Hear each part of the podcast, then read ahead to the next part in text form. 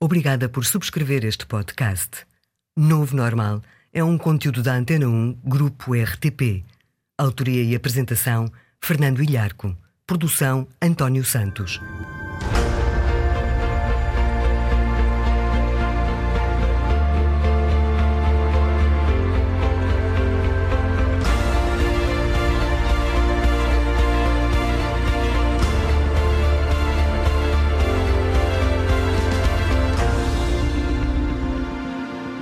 Viva! Este é o novo normal e hoje vou dizer-lhe qual a melhor maneira de impressionar os outros. E o que é mais importante para a longevidade, para viver muito e bem: ser ajudado por familiares, amigos ou ajudar os outros. Vou dizer-lhe também se as pessoas que saem de lojas de produtos de luxo estão mais ou menos disponíveis para ajudar desconhecidos. E no supermercado, quem lhe parece de mais confiança? Uma pessoa com duas garrafas de água ou uma pessoa com duas garrafas de cerveja? E estarão as pessoas em geral dispostas a pagar mais por produtos com referências éticas e solidárias? E vou dizer-lhe ainda porque é que tantas vezes o que se fala não é o que se diz. E porque é que se quer pedir alguma coisa, tem duas estratégias. Se tem tempo, peça pouco. Se não tem tempo, peça muito. E já lhe vou dizer como é que funciona. E já lhe respondo a todas estas perguntas. O Novo Normal, de Fernando Ilharco. A linguagem corporal, os sorrisos, as poses de confiança comunicam bem. Mas convém não esquecer, mais é demais, por um lado. E por outro lado, quando um comportamento é abundante, por exemplo, muito contacto visual, sorrisinhos, etc., então ele deixa de ser eficaz. Então, o que fazer para deixar uma boa impressão com quem estamos a falar numa reunião ou com quem estamos a negociar isto ou aquilo? Ora, o que se passa é que atuar conforme um plano é muito difícil. No dia a dia, o que sentimos e pensamos transparece nos gestos, nas expressões. Atuamos congruentemente, ou seja, as emoções, o pensamento e o movimento do corpo estão em sintonia. E planear isto é muito difícil. Tanto mais difícil se estamos a pensar numa coisa, a sentir outra e a fazer outra ainda. Muita gente planeia e ensaia. Ensaia as palavras e ensaia os gestos.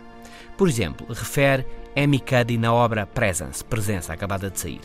Em entrevistas de emprego, as pessoas querem deixar uma imagem positiva e aproveitam todas as oportunidades para falar dos seus feitos, para sorrir e para olhar olhos nos olhos. Mas pode não resultar. O uso intenso destas táticas pode incomodar o entrevistador.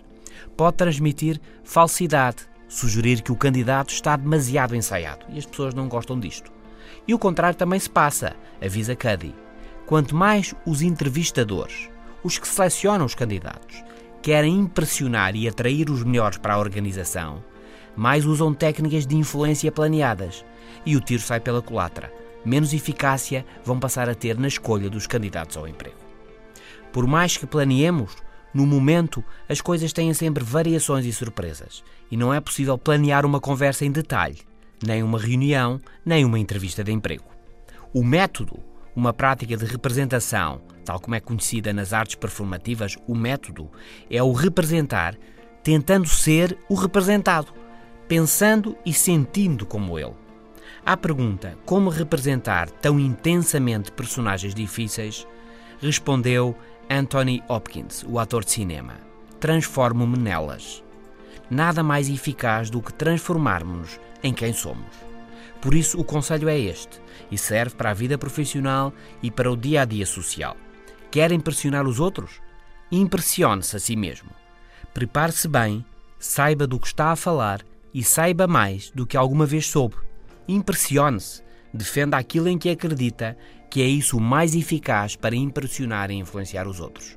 Acredite em si, que os outros acreditarão também. Este é o novo normal. Dissemos porque é que a melhor estratégia para impressionar os outros é impressionar-se a si mesmo. E a seguir vou dizer-lhe porque é que ajudar os outros é a melhor forma de se ajudar a si mesmo. O Novo Normal. Podcast exclusivo Antena 1. O que faz com que se viva mais ou menos tempo? O que influencia o tipo de vida que levamos? Terá a longevidade algo a ver com o casamento? Com o exercício físico? Com a alimentação? As crenças religiosas? Com o local onde vivemos? São questões a que uma investigação da Universidade de Stanford, na Califórnia, o projeto da longevidade, que se iniciou há quase 100 anos, tem procurado responder, seguindo 1.500 pessoas ao longo da vida toda, do nascimento até à sua morte, 7, 8, 9 décadas. Uma das hipóteses em investigação, levantada desde os momentos iniciais, era a de que os participantes que tivessem familiares e amigos com quem contassem em alturas difíceis seriam mais saudáveis e teriam vidas mais longas. Os que fossem alvo de atenção teriam por isso uma vida mais longa. Mas surpresa, o relacionamento com os outros, com pais, filhos, netos, familiares e amigos, é de facto muito importante ao longo da vida. Mas o maior benefício, medido em termos de longevidade, de anos de vida, parece vir de ajudar os outros. Não de ser ajudado, mas da prática de ajudar os outros. Aqueles que neste estudo ajudaram mais familiares, ajudaram mais amigos e vizinhos ao longo da vida, aconselhando e cuidando deles, viveram mais tempo. Este é o novo normal e a seguir vou dizer-lhe porque é que tantas vezes o que se fala não é o que se diz.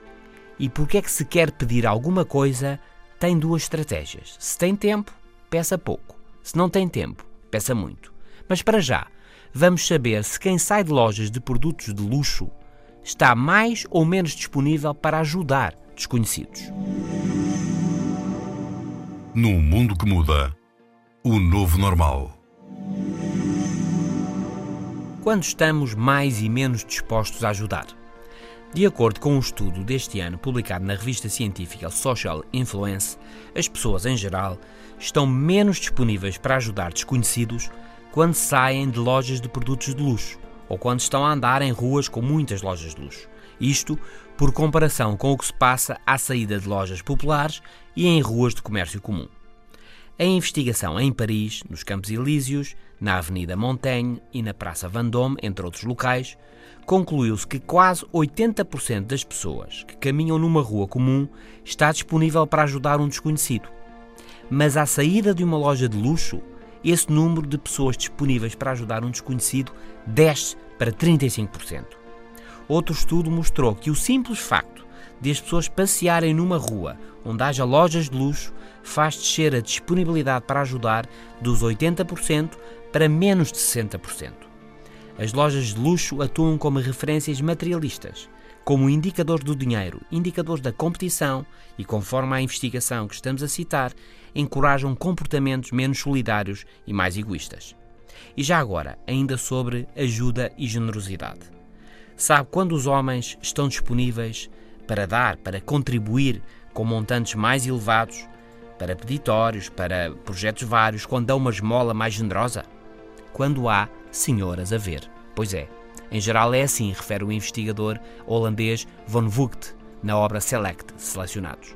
Defende que se trata de um comportamento herdado de milhares ou milhões de anos e que a oferta, a doação, funciona como funciona a cauda dos pavões, para exibição e estilo, para afirmação de poder. E num supermercado, pense nisto. Você está com o carrinho cheio. Quem deixaria passar à frente na fila para pagar? Uma pessoa atrás de si com duas garrafas de água ou uma pessoa atrás de si com duas garrafas de cerveja? A quem daria a vez? À pessoa da água ou à da cerveja? Dava da água, adivinhei? Num estudo publicado na revista Human Nature, explica-se que, em geral, as pessoas consideram quem bebe cerveja pouco responsável. É um preconceito, mas parece ser assim. E no supermercado não acreditamos que, se deixarmos passar o homem das cervejas, que ele um dia faça o mesmo a outra pessoa. Por isso, não passa, espera. E já agora, para terminar sobre ajudar e ser ajudado. As pessoas parecem estar disponíveis a pagar mais por produtos que apresentem referências éticas e solidárias. Numa investigação do Centro Life and Brain da Universidade de Bona, na Alemanha, confirmou-se que os produtos alimentares portadores do logotipo Fairtrade, Comércio Justo, iniciativa de uma agência estatal holandesa e com algum impacto na Europa Central, fazem com que os potenciais compradores se disponham a pagar, em média, mais 30% do que o preço usual. No estudo publicado na revista Frontiers in Behavior Neuroscience, mostra-se que perante o logotipo Fairtrade, as relações neurais nos centros cerebrais de recompensa aumentam, levando, sugere-se, a que as pessoas tenham disponibilidade para pagar mais. Mas há mais. Parece que as preocupações éticas e solidárias nos produtos alteram também o sabor. Numa experiência intrigante, os participantes provaram duas barras de chocolate idênticas. Uma delas tinha o logo Fairtrade, a outra não. Adivinhem a que soube melhor. Pois é, eram iguais, mas as melhores avaliações em termos de sabor foram inequivocamente para o chocolate Fairtrade. Este é o novo normal. Quem mais ajuda vive mais tempo. Ajudamos mais quem entendemos que ajudará mais os outros. E ajudamos mais depressa quando há senhoras a ver. E pagamos mais por produtos que apoiem causas sociais. A seguir vou dizer-lhe que se quer pedir alguma coisa, uma ajuda, um apoio para fazer isto ou comprar aquilo, então pode seguir uma de duas estratégias: pedir de menos ou pedir de mais. Se fizer bem as coisas, vai conseguir e já lhe digo como. Está a ouvir O Novo Normal, um podcast exclusivo Antena 1. Quer pedir uma ajuda? Um favor? Um apoio importante, uma pequena ajuda para uma compra que vem mesmo a calhar? Então faça assim. Siga uma de duas estratégias: peça de menos ou peça de mais. Se pedir de menos, comece cedo. Crie uma boa relação. Lance um caminho. Talvez tenha sentido, por exemplo, mudar de gabinete, mas talvez seja de não ir direto ao assunto, de não abordar logo a troca que quer fazer. Consiga primeiro, da pessoa em causa, um sim mais fácil. Comece, por exemplo, por perguntar a quem quer propor a troca de gabinetes se ele uh, lhe pode emprestar uma caneta. É rápido use-a e devolva com um obrigado e um sorriso. Dali a dias, na máquina do café, faltam-lhe a si mesmo 5 eh, cêntimos. Peça então ao mesmo colega que está junto à máquina. Depois, um dia mais tarde, convide-o para uma água. Pague você. O dar, receber e retribuir está lançado. Está tudo pronto, há um ambiente favorável e pode começar a conversa sobre trocarem de gabinetes de trabalho. Pode não ser fácil, mas vai ver que é mais fácil do que o que está à espera. Mas se quer pedir alguma coisa, pode também pedir demais, sobretudo se não tem tempo. Então pode ser exagerado. Por exemplo, quer pedir 5 euros. E se quer mesmo os 5 euros, peça mais, peça bem mais. Manel, pá, esqueci-me da carteira lá em casa. Que maçada. Uh, Emprestas-me 50 euros? Preciso mesmo, desculpa lá. Aí o Manel olha-o com cara de poucos amigos. E é a sua vez, e você diz: Está eh, uh, bem, Manel, 5 euros, pelo menos 5 euros. O que é que o Manel há de fazer?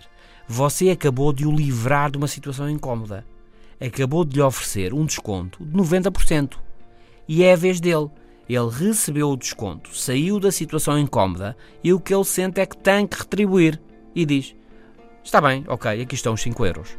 O desconto, mesmo sendo fictício, surge como uma oferta, ao que instintivamente o Manel responde retribuindo. Este é o novo normal. E a seguir vou dizer-lhe porque é que tantas vezes o que se está a falar não é o que se está a dizer. O Novo Normal. Podcast exclusivo. Antena 1. Na influência, na ajuda, nos entendimentos e nas zangas, nem sempre o que se está a falar é o que se está a dizer. As entrelinhas, o tom, a expressão é tantas vezes bem mais importante. Um dos mais interessantes insights do filósofo alemão Martin Heidegger, falecido em 76, escondido num livro de poemas, diz: Nunca em nenhuma língua o que está a falar é o que está a dizer. Ou seja, nunca aquilo que se fala, o assunto, é de facto a mensagem final, o significado que se partilha. O assunto pode ser uma ida ao cinema, um projeto profissional. A mensagem pode ser o envolvimento, o interesse, a partilha, a amizade, a simpatia, etc olhemos para uma experiência recente com dois grupos de profissionais. Um grupo recebeu uma avaliação de desempenho negativa, mas acompanhada de sinais emocionais positivos, de sorrisos, acenos com a cabeça, um tom simpático. O outro grupo recebeu uma avaliação positiva, mas de forma crítica e com ar de poucos amigos, com uma cara fechada e a voz algo ríspida. Uns tempos depois, verificou-se que o grupo que recebeu a avaliação positiva mas com sinais negativos, sentia-se pior em relação ao seu desempenho do que o outro grupo. o que havia recebido a avaliação negativa, mas num tom mais amigável e simpático. Ou seja, os melhores sentiam-se pior e os piores sentiam-se agora melhor. Na prática, o tom, o modo como foi dito, pesou bem mais do que a avaliação propriamente dita. O que foi dito não foi o que foi falado. O que foi falado foi a avaliação objetiva, mas o que foi dito foi o tom, a forma, foi o quadro de relacionamento em que a interação aconteceu. O relacionamento, ríspido e pouco simpático, ou amigável e sorridente, foi a chave da motivação. No mundo que muda, somos o novo normal e neste podcast respondemos a estas perguntas. Qual a melhor forma para impressionar os outros? O que é mais importante para uma vida longa? Ser ajudado ou ajudar? Por que é que as pessoas que saem de lojas de luxo estão menos disponíveis para ajudar desconhecidos? Num supermercado, na fila para pagar, atrás de si, por que é que alguém com duas garrafas de água lhe parece de mais confiança do que alguém com duas garrafas de cerveja? Quanto estão as pessoas dispostas a pagar a mais por produtos com referências éticas e solidárias? Por que é que se quer pedir alguma coisa, o melhor é pedir pouco ou pedir muito? E por que é que tantas vezes o que se fala não é o que se diz? Tudo isto e mais teve resposta neste podcast. O novo normal. Até para a semana.